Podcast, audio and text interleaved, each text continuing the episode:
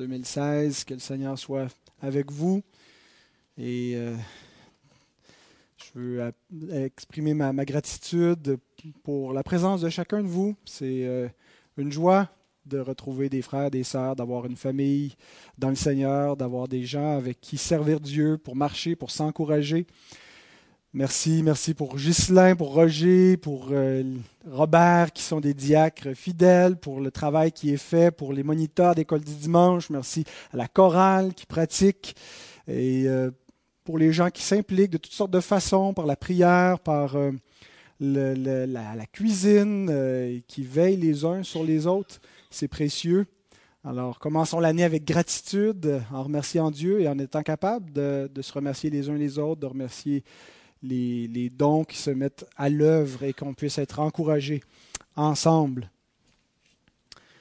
Alors, le temps des fêtes a pris fin. Il y en a qui étaient contents. Je parlais avec des gens tantôt qui disaient enfin, on est tanné des réunions, de la bouffe des fêtes, des, réunions qui finissent plus.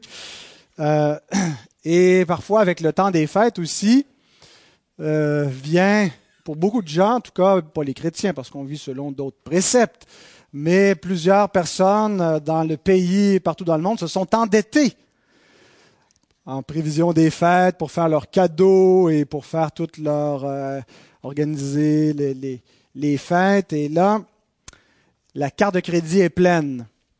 Et c'est vraiment quelque chose de désagréable, n'est-ce pas, d'avoir des dettes avoir un solde impayé sur une carte de crédit et de payer juste le, paiement minimum, ça c'est plate. Euh, et il y a vraiment une satisfaction, une grande satisfaction de s'acquitter de nos dettes. N'est-ce pas, lorsqu'on on a fini de payer la voiture, est-ce que c'est pas merveilleux et on est, on est content, on sait qu'on a une liberté, qu'on a chaque mois plus d'argent dans notre compte de banque et, et de ne pas avoir de dette, c'est formidable. Imaginez si on devait avoir une dette perpétuelle, une dette que lorsqu'on fait un versement, ben c'est comme s'il n'y avait rien eu. La dette est encore là. Elle se recrée automatiquement, sans cesse, continuellement. Ce serait terrible. Eh bien, nous avons une telle dette, une dette impayable et perpétuelle. Et nous allons la voir d'entrée de scène dans le texte que nous allons lire ensemble. Je vous invite à vous lever pour la lecture de la parole de Dieu qui est tirée de Romains chapitre 13, les versets 8 à 14. Ne devez rien à personne si ce n'est de vous aimer les uns les autres. Car celui qui aime les autres a accompli la loi. En effet, les commandements tu ne commettras point d'adultère, tu ne tueras point, tu ne déroberas point, tu ne convoiteras point, et ce qu'il peut encore y avoir se résume dans cette parole. Tu aimeras ton prochain comme toi-même. L'amour ne fait point de mal au prochain. L'amour est donc l'accomplissement de la loi. Cela importe d'autant plus que vous savez en quel temps nous sommes. C'est l'heure de vous réveiller enfin du sommeil, car maintenant le salut est plus près de nous que lorsque nous avons cru. La nuit est avancée, le jour approche. Dépouillons-nous donc des œuvres des ténèbres et revêtons les armes de la lumière. Marchons honnêtement, comme en plein jour, loin des excès et de l'ivrognerie, de la luxure et de l'impudicité, des querelles et des jalousies. Mais revêtez-vous du Seigneur Jésus-Christ et n'ayez pas soin de la chair pour en satisfaire les convoitises. Notre Seigneur, nous voulons te remercier pour ta parole que nous avons lue et nous te prions que tu bénisses la proclamation de ta parole, que tu rouvres notre intelligence afin que nous comprenions mieux, Seigneur, cette divine parole et que nous puissions nous exécuter par l'obéissance. Bénis ce temps que nous avons ensemble en ta présence, Seigneur, et gloire à ton nom, par Jésus-Christ. Amen. Pouvez vous rasseoir. Les enfants, j'avais des feuilles de questions. Si vous n'avez pas eu le temps d'y prendre, il en reste quelques-unes, je pense, qui sont à côté de la boîte d'offrande. Il y a d'autres qui ça peut aider, qui ne sont pas des enfants. Sentez-vous à l'aise, il n'y a pas de gêne à ça. Nous allons surtout nous concentrer sur le verset 8 de ce texte. C'est un, texte qui est assez long et euh, qui pourrait prendre plusieurs semaines à exposer en détail. Mais euh, donc, avant de reprendre euh, l'évangile de Matthieu, j'ai décidé de, prêcher cette, péricope. Je trouvais que ça commençait bien l'année avec le thème de, l'amour fraternel, et aussi parce que j'avais été très touché et édifié par euh, l'exposition de ce message par mon prédicateur favori, Gary Hendricks, euh, qui est un prédicateur américain. Je suis sa série sur Romain depuis 4-5 ans maintenant. Et donc, voilà, ça me facilitait aussi la tâche. Je dis, je vais piquer son message.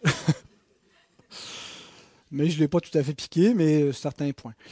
Euh, donc, le verset 8 nous présente notre dette perpétuelle. C'est le, premier de mes, points. Notre dette perpétuelle qui est l'amour. Tu peux prendre ta feuille de questions, ma, jeune demoiselle. Donc, relisons encore euh, le verset 8 qui nous dit ne devez rien à personne si ce n'est de vous aimer les uns les autres, car celui qui aime les autres accomplit la loi. On va regarder euh, section par section ce verset. D'abord, il nous dit ne devez rien à personne. Certains ont pris ça vraiment très littéralement pour établir un principe économique qu'un chrétien ne devrait jamais avoir de dette devrait toujours tout payer quand il a les moyens, ne jamais de. Je pense qu'il y a un principe assez sage qu'on devrait éviter de vivre dans les dettes de manière générale, vivre au-dessus de nos moyens. Euh, les proverbes nous disent ça. Si tu n'as pas de quoi payer, pourquoi veux-tu qu'on enlève ton lit de dessous toi, euh, comme on donne notre lit en gage? Euh, et, donc, on ne devrait pas donner les nécessités en gage pour, pour des choses qu'on n'est pas capable d'acquérir, mais il y a une dette qui est saine. On pense qu'une hypothèque ou une voiture ou des choses de base. Euh, donc, et je ne pense pas non plus que l'idée ici de Paul soit spécifiquement économique, de ne pas avoir de dette euh, monétaire de quelque façon. Mais ce qu'il veut nous dire, c'est que nous devons nous acquitter de tous nos devoirs envers nos prochains, nos différents prochains. Ne laisser aucune dette aucun devoir en souffrance. Une dette, les enfants, c'est quelque chose qui est dû à quelqu'un.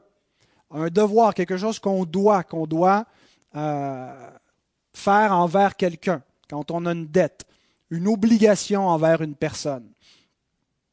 Et donc, comme chrétiens, on ne doit pas laisser nos devoirs en souffrance. Nous devons nous acquitter de tout ce qu'on doit envers tout le monde. On n'est pas complètement libre, hein, vous savez, des autres. On, se doit les uns aux autres mutuellement de différentes façons, dans différentes relations. Quand je vais manger au restaurant, euh, le serveur ou la serveuse, ben, je lui dois quelque chose. Euh, je, lui dois un minimum d'appréciation, comme elle, la personne, me doit quelque chose. Euh, et donc, comme chrétiens, nous devons faire un point d'honneur de s'acquitter d'un devoir de respect, d'honorer, euh, de, de, payer ce qu'on doit aux gens, euh, de rendre les services à qui on doit des services, euh, d'aimer les gens de la façon appropriée, d'honorer la réputation, et ainsi de suite. Donc, de ne rien laisser qui est dû envers quelqu'un traîner. C'est ce que Paul veut nous dire de manière très générale. Mais il ajoute, ne devez rien à personne si ce n'est de vous aimer et je comprends par là que Paul envisage l'amour comme une dette qui est impayable. Pas dans le sens que ce n'est pas la peine d'essayer de la payer, vous n'y parviendrez pas, mais dans le sens que nous allons toujours avoir ce devoir. Il y a des devoirs qu'on remplit, c'est fait une fois pour toutes, c'est réglé, comme quand on, vient régler le solde de notre carte de crédit. On est libéré, on n'a pas besoin de le payer une deuxième fois, il est payé. Et il y a des devoirs qui sont de cette nature-là. Un service qui est dû, une chose qu'on doit faire. Mais l'amour est quelque chose qu'on doit perpétuellement, est une dette qui, sitôt payée, se renouvelle.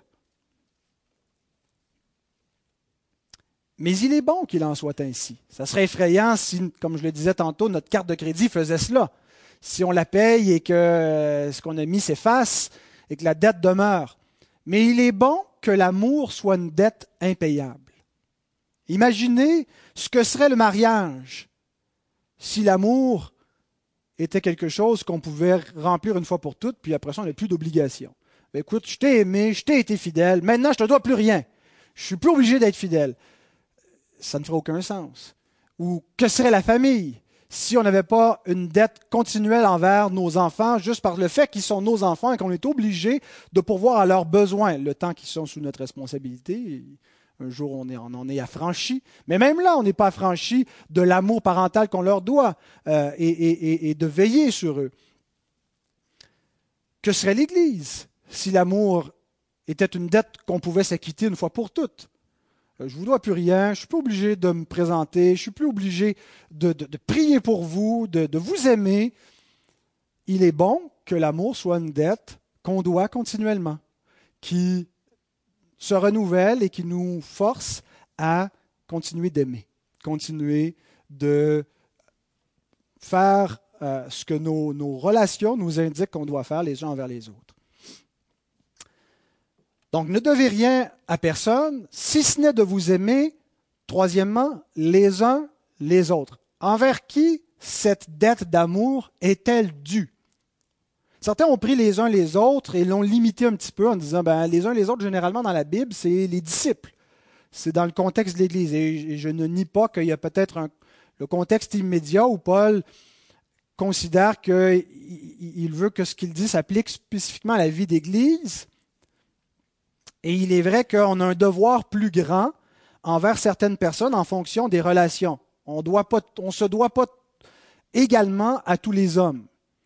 Euh, je, dois aimer tout le monde, euh, mais il y a des gens que, envers qui mon amour doit se traduire avec un plus grand degré d'engagement, n'est-ce pas? Euh, et donc, par contre, il y a cette tendance dans nos cœurs mauvais, nos cœurs affectés par la chute, de vouloir restreindre le cercle du prochain. On le voit dans, Luc 10, où un docteur de la loi demande à Jésus, c'est quoi le plus grand commandement D'aimer Dieu de tout son cœur? Et un commandement très semblable, d'aimer mon prochain comme moi-même. Et lui, voulant se justifier, lui demande, et qui est mon prochain Et dans la conception pharisienne, il y avait cette idée que oui, je dois aimer mon prochain comme moi-même, mais mon prochain, ce n'est pas tout le monde. Mon prochain se limite à certaines catégories de personnes. Mon prochain, c'est le peuple de Dieu. Mon prochain, mais c'est sûrement pas des incirconcis, c'est sûrement pas un Samaritain. C'est pour ça que Jésus raconte l'histoire du Samaritain. Et nous avons parfois aussi cette tendance à limiter qui est notre prochain.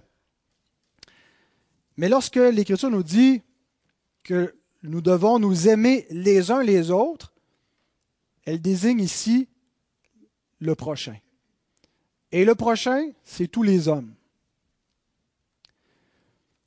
L'amour est une obligation universelle. Tous les hommes sont tenus d'aimer tout le monde. Même si Luc de la Rochelière chante Tout le monde aime, mais personne n'aime tout le monde, euh, et c'est vrai, euh, mais c'est ce que nous sommes appelés à faire.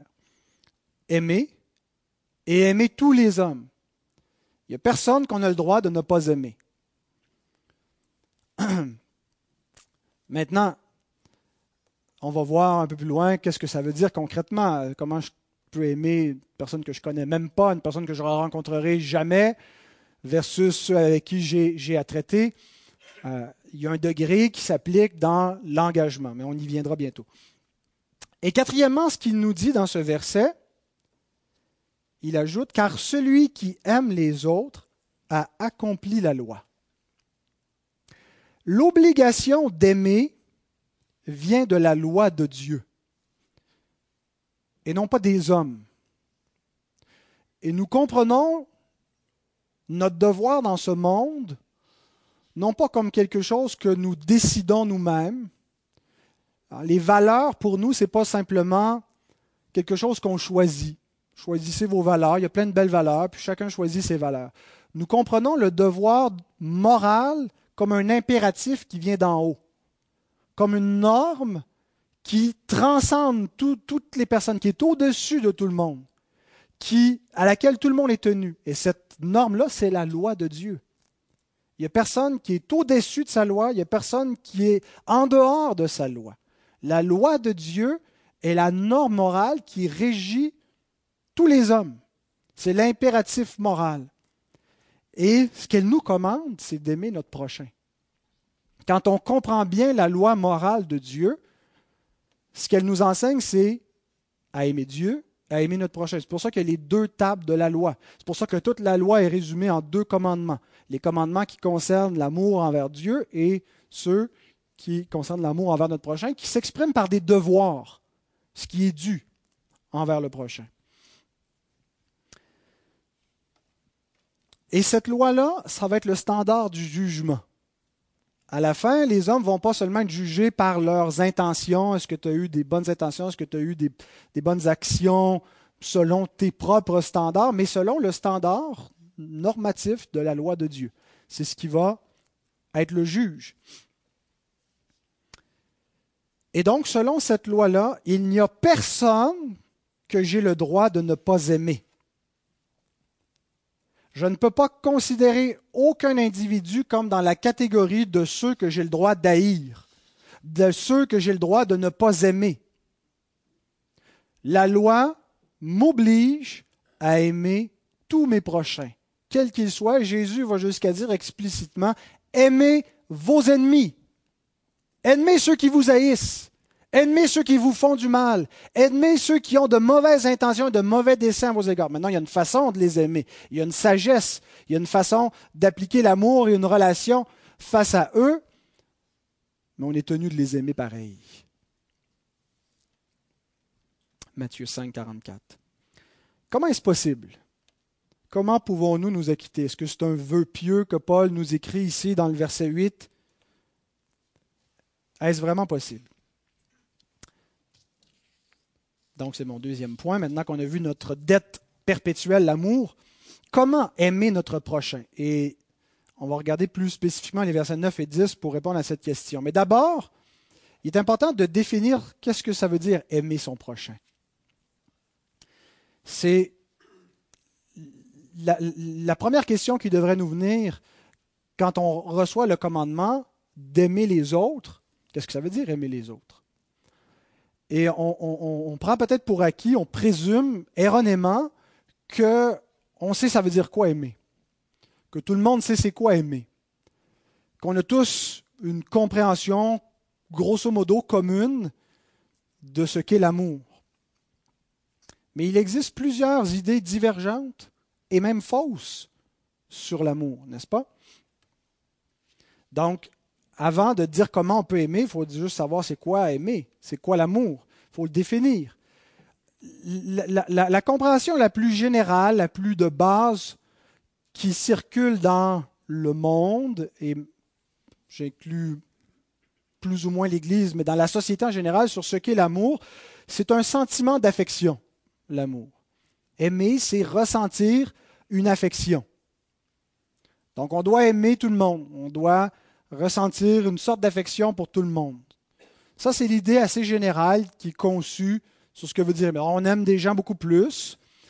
Et puis, on ne se sent pas coupable de ne pas aimer tout le monde parce que, comme c'est une affection, on n'a pas trop de contrôle là-dessus. Euh, bien, on, doit aimer surtout les gens comme euh, nos proches, euh, notre bien-aimé, nos enfants, nos parents. Mais les inconnus, comment tu veux que je les aime? Comment je peux avoir un sentiment d'affection? C'est parce que ce n'est pas, premièrement ça, l'amour.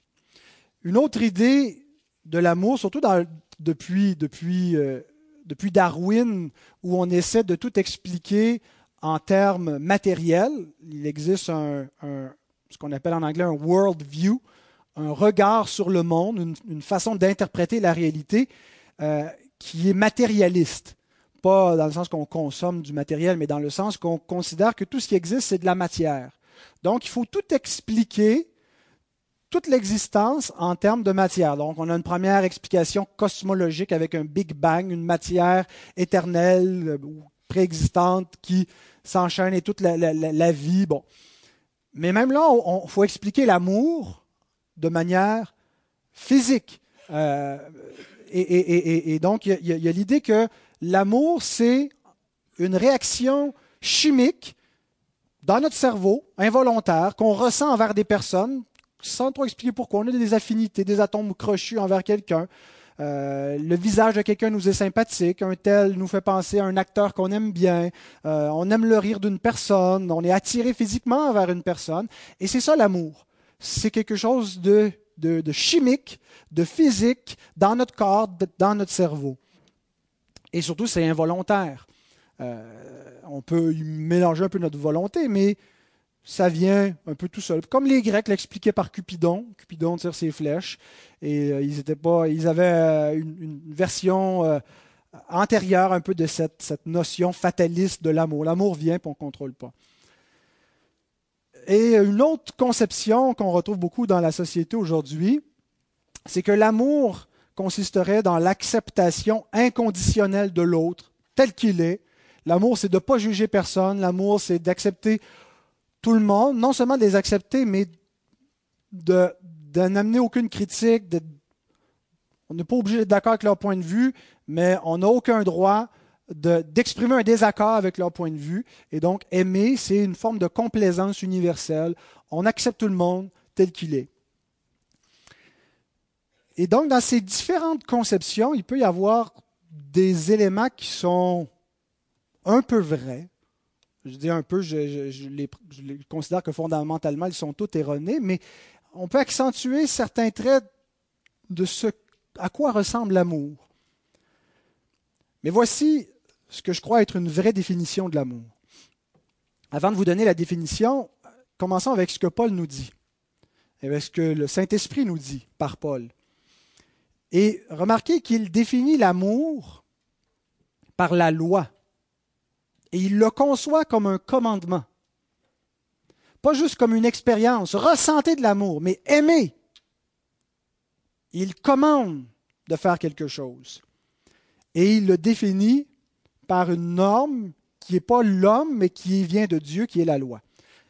Romains 13 il dit vers la fin du verset 8, Celui qui aime les autres a accompli la loi. En effet, les commandements, tu ne commettras point d'adultère, tu ne tueras point, tu ne déroberas point, tu ne convoiteras point, et ce qu'il peut encore y avoir se résume dans cette parole. Tu aimeras ton prochain comme toi-même. L'amour ne fait point de mal au prochain, l'amour est donc l'accomplissement de la loi. C'est pas toujours comme ça hein, qu'on pense, même chez les chrétiens. La loi, pour nous, c'est légaliste, la loi est dure, la loi, c'est le jugement, la loi condamne, l'amour pardonne, l'amour passe dessus la faute, l'amour tient pas compte de la loi. Mais pourtant, c'est ce que l'Écriture dit. Il y, a, différents usages à la loi. Il est vrai que la loi condamne et que la loi, proprement, la loi n'aime pas. La loi, c'est un standard. La loi exige. Mais mettre en pratique la loi, c'est comme ça qu'on aime.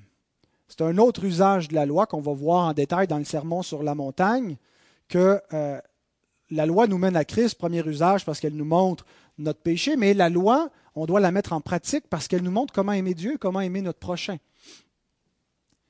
Et donc, je ne regarderai pas en détail les, commandements qui sont présentés ici. Je n'ai pas le, temps de faire une exposition complète de ce passage, mais tirer quelques principes de, ces versets pour définir l'amour. Et il est important que quand on définit l'amour, qu'on ait une définition qui peut englober toutes nos relations. Je demandais à mes enfants en s'en venant dans, l'auto pour les préparer tranquillement mentalement à la prédication, est-ce qu'il y a une seule sorte d'amour Alors Michael m'a répondu que non, il y a différentes sortes d'amour on peut aimer avec les gestes ou en parole. Ou, ça, c'est les, langages de l'amour, les différentes façons d'exprimer l'amour. Mais l'amour, essentiellement, il n'y en a qu'un. L'amour, va s'exprimer différemment avec ma femme par rapport à toutes les autres femmes, euh, avec mes, mes, enfants par rapport à tous les autres enfants, euh, par rapport à mon Église, par rapport à toutes les autres Églises. Mais l'amour, en tant que tel, il n'existe qu'un seul amour. Alors voici une définition que j'espère universelle de l'amour et qui s'applique autant à notre relation avec Dieu qu'envers notre prochain, qu'il soit la serveuse du restaurant ou la personne avec qui on est marié. L'amour est une affection envers les gens. Il est basé sur des principes inconditionnels et se manifeste par un engagement approprié à la relation établie par la providence de Dieu. Je vous relis la définition. L'amour est une affection envers les gens. Il y a des sentiments. Il est basé, non pas sur les sentiments, mais sur des principes inconditionnels et se manifeste par un engagement approprié à la relation établie par la providence de Dieu.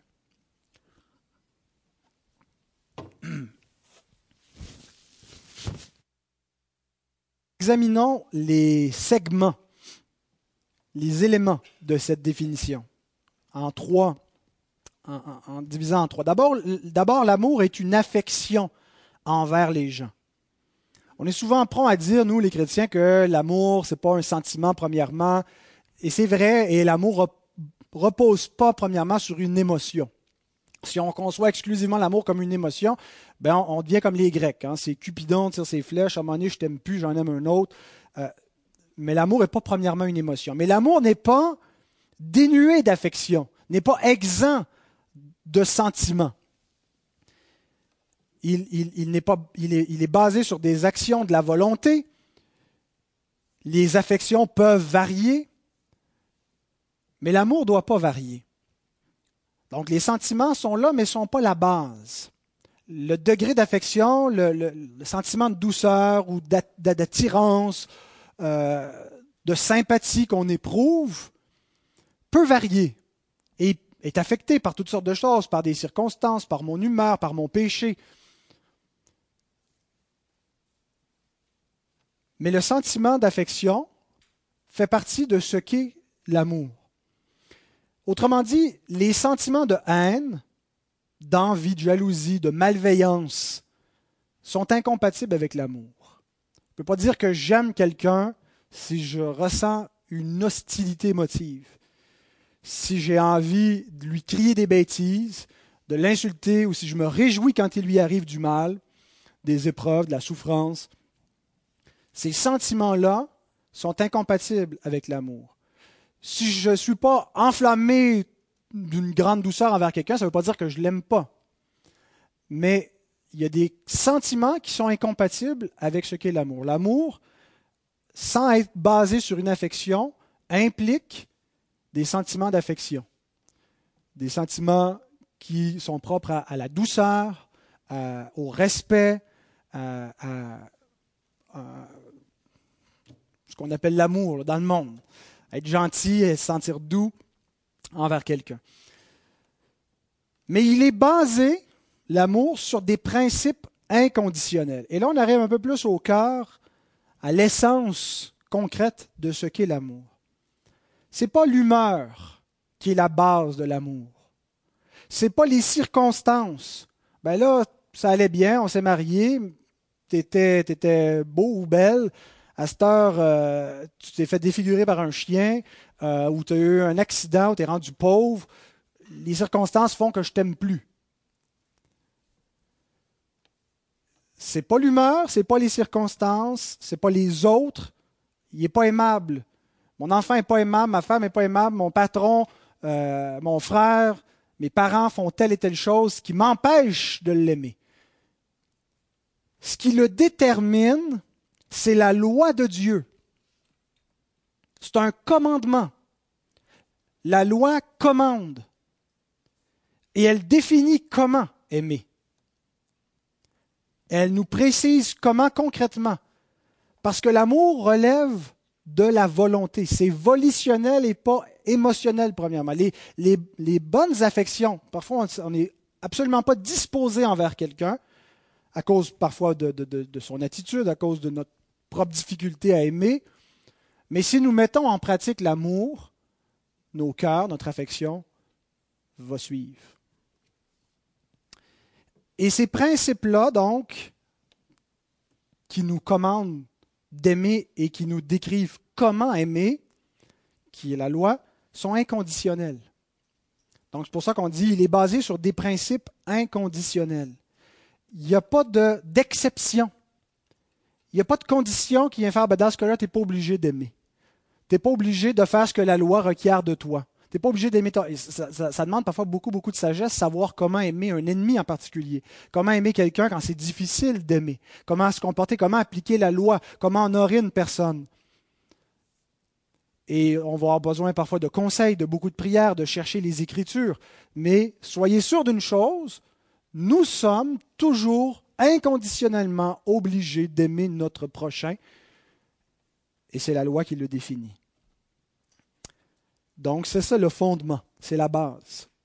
C'est pas juste mes émotions qui me tiennent unis à ma femme, c'est le commandement de Dieu. Heureusement qu'il y a plus que le commandement. Heureusement qu'en obéissant à Dieu puis en cherchant à aimer ma femme, Dieu me donne toute l'affection pour rendre la chose agréable, pour pas juste faire de mon mariage une platitude ou que j'endure toute ma vie, mais de faire en sorte que ce soit merveilleux de lui être fidèle et de lui être engagé.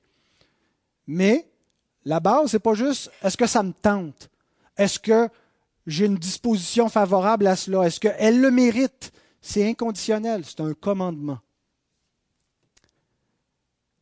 Et le dernier élément de ma définition, en fait, ça c'est celle de Gary Hendricks. Tantôt j'ai dit que j'avais piqué des, bouts euh, que j'ai un petit peu adaptés, mais je pense qu'elle reflète ce que l'Écriture enseigne sur l'amour. Le dernier bout, l'amour se manifeste par un engagement approprié à la relation établie par la providence de Dieu. Aimer tous les hommes, ne veut pas dire que je vais être engagé de la même façon envers tout le monde. Ne veut pas dire que je vais prendre mon portefeuille pour le mettre au service de tout le monde de la même façon également.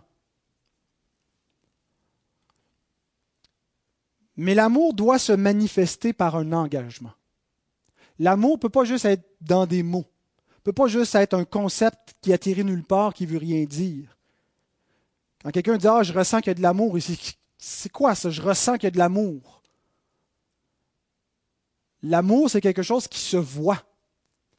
C'est quelque chose qui est concret, qui se montre en action et en vérité. C'est ce que nous dit l'apôtre Jean, 1 Jean 3, 18. Petits enfants, n'aimons pas en parole et avec la langue. Ah, je vous aime, je vous aime assez, vous autres. Mais en action et avec vérité. C'est pas suffisant de le dire avec la bouche, et ça fait partie des langages de l'amour. Ayons des, propos qui démontrent la reconnaissance, de la, douceur, euh, de la gratitude, être capable de dire je t'aime à, notre mari, notre femme, nos enfants, nos, nos proches. Mais le je t'aime doit s'accompagner d'action, avec vérité. Doit mettre en pratique la loi de Dieu. Donc, il se manifeste par un engagement concret en action. Et nous comprenons comme chrétiens que l'amour est donc volitionnel. Ça vient de la volonté. On décide, on choisit. Parce que ce n'est pas premièrement un sentiment et qu'on n'a pas plein contrôle sur nos émotions et qu'on ne peut pas se forcer à ressentir une affection envers quelqu'un, mais on peut s'obliger par la volonté à faire notre devoir envers quelqu'un à l'aimer par l'action. En espérant et en demandant à Dieu qu'il fasse suivre nos bonnes affections. Et c'est pour ça que l'amour est un commandement. C'est pour ça que Dieu nous commande d'aimer. Parce que c'est quelque chose de possible. C'est quelque chose sur lequel on a un contrôle. Quand quelqu'un vous dit mon mariage a échoué, l'amour n'y était plus, et il voit ça comme une, une raison valable pour sortir de cette alliance-là, il se ment à lui-même et il se convainc de son mensonge. J'ai négligé mon mariage. C'est ce qui est arrivé. Et, mes affections n'y étaient plus, mais ce n'est pas arrivé tout bonnement. La volonté est responsable.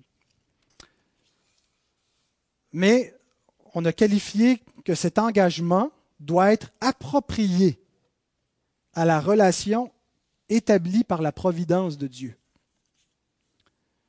On a différentes relations dans le monde. Et on ne doit pas la même chose à tout le monde, même si on doit l'amour à tous. Et cette définition de l'amour va s'appliquer différemment en fonction des relations qu'on a qui ont été établies par la providence de Dieu. Envers Dieu, quel doit être mon engagement? Il est total. Tu n'auras pas d'autre Dieu devant ma face. Il est exclusif. Il est total. Tu aimeras le Seigneur ton Dieu de tout ton cœur, de toute ta pensée, de toute ton âme, de toute ta force. Ce n'est pas premièrement un sentiment. C'est un engagement envers Dieu. Total. et exclusif. Tu n'auras pas d'autre Dieu. Il n'y a personne envers qui tu as le droit d'avoir ce même degré d'engagement. Comment concrètement doit se traduire cet engagement d'aimer Dieu de cette manière-là et de l'aimer exclusivement? Trois façons. Par l'adoration. Nous adorons un seul Dieu. C'est lui seul que nous servons, que nous adorons par, par nos louanges, par notre culte. C'est à lui que le culte est dû, que la gloire est due. Et nous l'adorons par le culte de notre vie. Deuxièmement, par la confiance. C'est en lui, premièrement et suprêmement, que nous mettons notre confiance pour notre salut, mais pour toute chose, pour pourvoir à nos besoins. Jésus nous dit qu'on ne peut pas se confier dans mammon et en Dieu. Ça ne veut pas dire qu'on n'a pas besoin d'argent. Dieu va utiliser l'argent. Mais où mettons-nous notre confiance pour notre santé, pour notre avenir, pour nos circonstances incertaines, pour la réussite de nos buts, ainsi de suite? La confiance en Dieu. Et troisièmement, l'obéissance. Je suis engagé totalement à obéir premièrement à Dieu. Et soyez certain d'une chose, si vous voulez vivre pieusement en Jésus-Christ, vous voulez servir Dieu, ça va être difficile parfois d'obéir à Dieu. Il va y avoir des idoles qui vont se mettre en travers de votre route, qui vont vous inviter à leur hôtel. Venir servir Dieu, venir servir les idoles avant Dieu. Et, et, et, c'est pas que Faisons attention, ça demande encore là de la sagesse pour pas toujours vivre sous une espèce de culpabilité, de dire euh, parce que je fais un passe-temps, ben là c'est un idole. Dieu est glorifié aussi par nos passe-temps et par le repos. Mais soyez certains d'une chose, c'est pas facile d'obéir à Dieu et notre cœur doit être engagé premièrement à obéir à Dieu avant d'obéir aux hommes, avant d'obéir à nos propres désirs et être prêt à renoncer à soi-même. Si vous voulez être mes disciples, vous allez prendre votre croix. Vous allez renoncer à vous-même chaque jour et me suivre. Alors, la définition de, l'amour qu'on a donnée s'applique absolument à Dieu. Envers ma femme ou mon mari, faire un dans une relation d'alliance exclusive jusqu'à ce que la mort nous sépare. Dieu définit ce qu'est le mariage et a défini ce à quoi il doit ressembler. Et cette unité-là, je ne suis pas marié contre elle, je suis marié avec elle, pour son bien. Et je dois être engagé pour le bien-être de son corps et de son âme, toute la vie. À veiller à ce que ma femme soit bien, soit heureuse, pas, pas, d'une manière à, à, combler ses caprices, mais dans le Seigneur, en faisant ce qui est sage. Mais je ne dois pas la maltraiter. Je dois prendre soin d'elle, la valoriser, l'aimer, la servir. Si elle vieillit, elle perd de l'autonomie et que le Seigneur me donne la grâce d'avoir la santé, j'ai le devoir de prendre soin d'elle. C'est ça l'amour. Envers mes enfants, nous devons pourvoir à leurs besoins. Ils viennent au monde dépendants, c'est Dieu qui les a fait ainsi. Il, a fait d'eux une école où on apprend à aimer. On est un petit peu égoïste par nature. Et, c'est bien qu'il en soit ainsi avec les enfants. Hein, c'est pas mal à sens unique pendant un bon bout de temps. et on doit pourvoir et les élever dans le Seigneur. C'est une tâche qui demande de renoncer à soi-même, qui demande de sacrifier son temps. On aime tellement vivre pour nous, ah, j'ai plus de temps. Sacrifier pour eux. Proverbe 13, 24 nous dit que la verge, c'est une preuve d'amour. Celui qui la ménage pour son fils le hait mais il y a un principe ici, ce n'est pas juste l'idée d'une correction physique, c'est l'idée de tout inculquer des principes, même quand, c'est difficile, quand ça leur déplaît, quand on aimerait mieux acheter la paix. Et, et c'est pas juste quand ils sont petits, quand ils sont grands. Quand ils sont grands puis qu'ils ne suivent pas le Seigneur puis qu'on veut faire régner les principes, les reprendre et les corriger, même s'ils doivent nous rejeter, même s'ils ne comprennent pas, par amour pour eux. Ça fait mal d'aimer, c'est difficile. Mais c'est comme ça qu'on les aime envers mes parents. On doit leur obéir quand on est sous leur autorité amicale. Hein, les, les, autres petits qui sont dans la salle, c'est comme ça qu'on aime nos parents. Enfants, obéissez à vos parents. Nous aimons nos parents en leur obéissant. Et on honore Dieu. Et même si quand on devient adulte et qu'on n'est plus sous leur autorité, ce cinquième commandement a encore une valeur, en fait, parce que le commandement est, honore ton père et ta mère.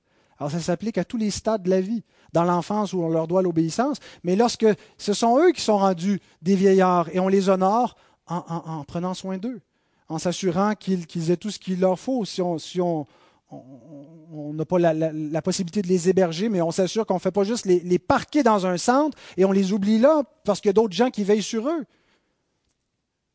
L'Écriture nous dit si on n'a pas soin des nôtres, on est pire qu'un infidèle. Envers vous, envers l'Église, envers chacun de vous, quel est notre engagement mutuel? De servir Dieu ensemble en mettant les dons qu'on a reçus au service les uns des autres. L'Église est appelée à grandir, à ce qu'il y ait des ministères qui s'ajoutent et, à être un service qui, qui, va rayonner, qui va même servir ceux qui n'en font même pas partie. À être fidèle, à ne pas abandonner les assemblées, à prier les uns pour les autres, à chercher l'unité, à chercher la paix, à passer par-dessus des offenses, à être prompt à pardonner envers ceux du dehors, quel doit être notre engagement? Et il y a différents gens du dehors. Il y a des gens qui sont à l'autre bout du monde, qu'on ne connaît pas et que parfois il nous arrive de pouvoir servir quand il arrive des catastrophes. On peut faire des dons à différents organismes parce qu'on aime notre prochain qu'on ne connaît pas. Et on fait notre don autant que possible au nom du Seigneur par un organisme chrétien qui va amener de l'aide dans le nom du Seigneur. Mais ce qu'on doit par-dessus tout envers ceux du dehors, la façon de les aimer, c'est en cherchant leur salut sans compromis. On les aime pas en étant complaisants, pas juste en les flattant, pas en essayant de leur être agréable. Soyons agréables envers les gens. On n'est pas, quand on les invite chez nous, on n'est pas là pour leur faire la morale, mais pour leur montrer l'amour de Dieu et pour les amener à la repentance et à la foi en Christ, à faire de Christ leur Seigneur. Et, ça demande du courage, ça demande de la sagesse pour savoir comment parler, pour savoir quand se taire, pour savoir comment aimer les gens du dehors, avoir de la bienveillance envers eux, de la générosité, de la sagesse, envers les autorités, quelles qu'elles soient. Un employeur, on est appelé à servir notre employeur comme on sert le Seigneur. Paul dit ça à des esclaves, servez vos maîtres comme si vous serviez le Seigneur. Ben, je pense qu'il y a une application certainement à faire. Aucun de nous qui est esclave, mais beaucoup d'entre nous sont employés. Et on doit honorer les autorités, honorer notre employeur, être honnête, être ponctuel, être travaillant, les servir comme on servirait le Seigneur. Prier pour les autorités civiles. Respecter les forces de l'ordre. Si vous faites arrêter par la police, il ne faut pas l'envoyer promener. Il faut montrer du respect parce que les autorités viennent de Dieu et celui qui s'oppose aux autorités s'oppose à Dieu. Et même, parfois, c'est des autorités abusives. Heureusement, on vit dans un pays où on a, on a beaucoup de liberté, où il y a de la démocratie, des institutions qui sont vraiment imparfaites, mais croyez-moi, sont bien moins pires que ce que l'histoire a connu, ce que beaucoup de gens connaissent dans le monde aujourd'hui. Et soyons reconnaissants pour cela. Envers mes ennemis. Comment puis-je aimer mes ennemis? En répondant avec la douceur. Une parole douce calme la fureur. On ne jette pas de l'huile sur le feu. En combattant la rage qui est dans mon cœur, l'hostilité. Comment est-ce que, comment est-ce que je le combats concrètement? Par la prière. Priez pour ceux qui vous persécutent.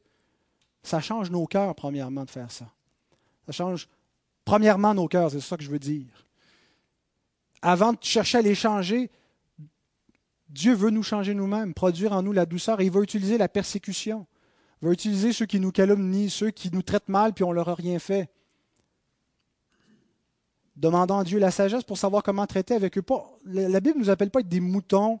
Quand elle dit de se présenter la joue droite, je ne pense pas qu'il y a l'idée ici, de laisser les gens manger la laine sur le dos, laissez-vous insulter. Il y a un principe de aussi se faire respecter, mais de la bonne façon, avec décence, avec amour. Pas de manière légaliste, en combattant juste par la, la loi et les recours légaux, et parfois ça peut être nécessaire de se défendre de cette façon-là, mais qu'il n'y ait pas d'hostilité dans nos cœurs envers nos ennemis, et qu'on sache leur montrer l'amour et chercher à les gagner pour Christ et priez pour eux pour leur salut. L'amour est une affection envers les gens basée sur des principes inconditionnels qui se manifestent par un engagement approprié à la relation établie par la providence de Dieu. Terminons avec une dernière remarque. On aurait pu se concentrer seulement sur le verset 8 et puis arriver au même message, mais il y a quelque chose qui m'a frappé vers la fin du passage, les versets 11 à 14, où Paul poursuit en montrant que l'amour n'est pas une simple affaire humaine, et pas simplement une question de principe et de faire son devoir. Et puis n'importe qui, incroyant, croyant, aurait pu être dans cette salle et dire oui, c'est bon ça, puis je vais mettre ça en application. L'amour est une preuve de salut. L'amour a tout à voir avec l'Évangile. Et il y, a un point ici qui est exclusif pour les croyants, une application que les non-croyants ne peuvent pas connaître de l'amour. Romains 13, 11 à 14. Cela importe d'autant plus, après nous avoir commandé d'aimer et dit comment, cela importe d'autant plus que vous savez en quel temps nous sommes. C'est l'heure de vous réveiller enfin du sommeil, car maintenant le salut est plus près de nous que lorsque nous avons cru. La nuit est avancée, le jour approche. Dépouillons-nous donc des œuvres des ténèbres et revêtons les armes de la lumière. Marchons honnêtement comme en plein jour, loin des excès et de l'ivrognerie, de la luxure et de l'impudicité, des querelles et des jalousies, mais revêtez-vous du Seigneur Jésus-Christ, n'ayez pas soin de la chair pour en satisfaire les convoitises.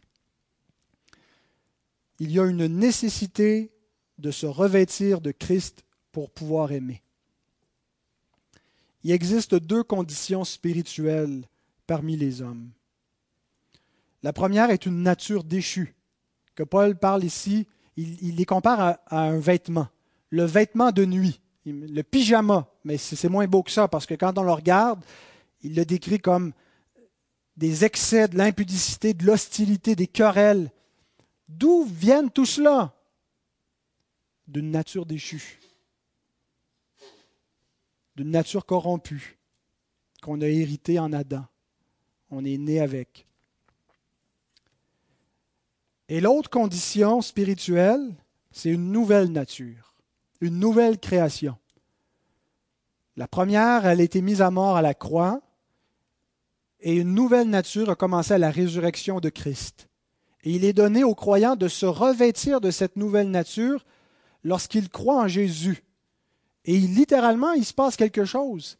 Ce n'est pas seulement une adhérence à une religion, c'est une puissance qui descend du ciel, qui s'appelle le Saint-Esprit, qui crée une nouvelle nature chez ceux qui ont reçu le Christ.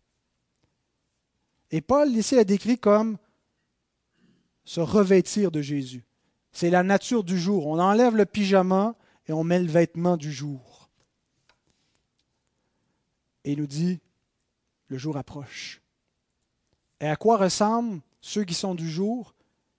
Ils aiment, ils pratiquent l'amour. Le jour approche veut dire que la nuit a duré longtemps. Depuis la chute, c'est la nuit. Et l'aube a commencé avec la résurrection. C'est-à-dire que c'est la fin de la nuit, mais les ténèbres sont encore là. On est comme dans ce chevauchement. La nuit va disparaître. Ce n'est pas, pas une idée chronologique, c'est une idée théologique. La résurrection des morts a commencé, le premier-né, le premier humain de la, nouvelle création, c'est le Christ. Et le jour paraît déjà. L'espérance est là. Bientôt, lorsqu'il va venir, la nuit va disparaître. Nous ne sommes plus de la nuit. Vivons pas comme des gens de la nuit. Dépouillons-nous de ces œuvres-là. Dépouillons-nous du vêtement des ténèbres, du, du vêtement qu'on revêt la nuit, et mettons le vêtement qu'on revêt le jour, qui se montre concrètement par l'amour, mais qui consiste à revêtir Christ. Et pour cela, il faut d'abord l'avoir revêtu. Pour revêtir Christ au présent, il faut l'avoir revêtu. Et c'est l'idée d'une conversion. Le même langage est, pris dans Galates 3, 27, où il, il, parle du baptême. On a été enseveli en Christ et on a revêtu Christ par le baptême. Le baptême, c'est l'image de notre conversion. Et dans le baptême, dans, ce, dans cette ordonnance sacramentelle, c'est ce qu'on fait. Dans un, un signe visible, spirituel qui nous lie à Jésus, on a revêtu Christ. Et maintenant, on doit vivre avec ce vêtement. Et donc, mais par contre, ici, il nous parle comme un impératif. Revêtez-vous du Seigneur Jésus-Christ. Donc, c'est quelque chose qui est arrivé dans le passé une fois pour toutes, mais c'est en même temps un processus, quelque chose qui continue et qui consiste à être intime avec lui. Difficile d'haïr nos ennemis quand on est dans l'intimité avec Jésus. C'est pas long qu'on se fait reprendre par son Saint-Esprit dans notre conscience. Pendant que tu es en prière et que tu es en communion avec le Seigneur, que tu lis sa parole, difficile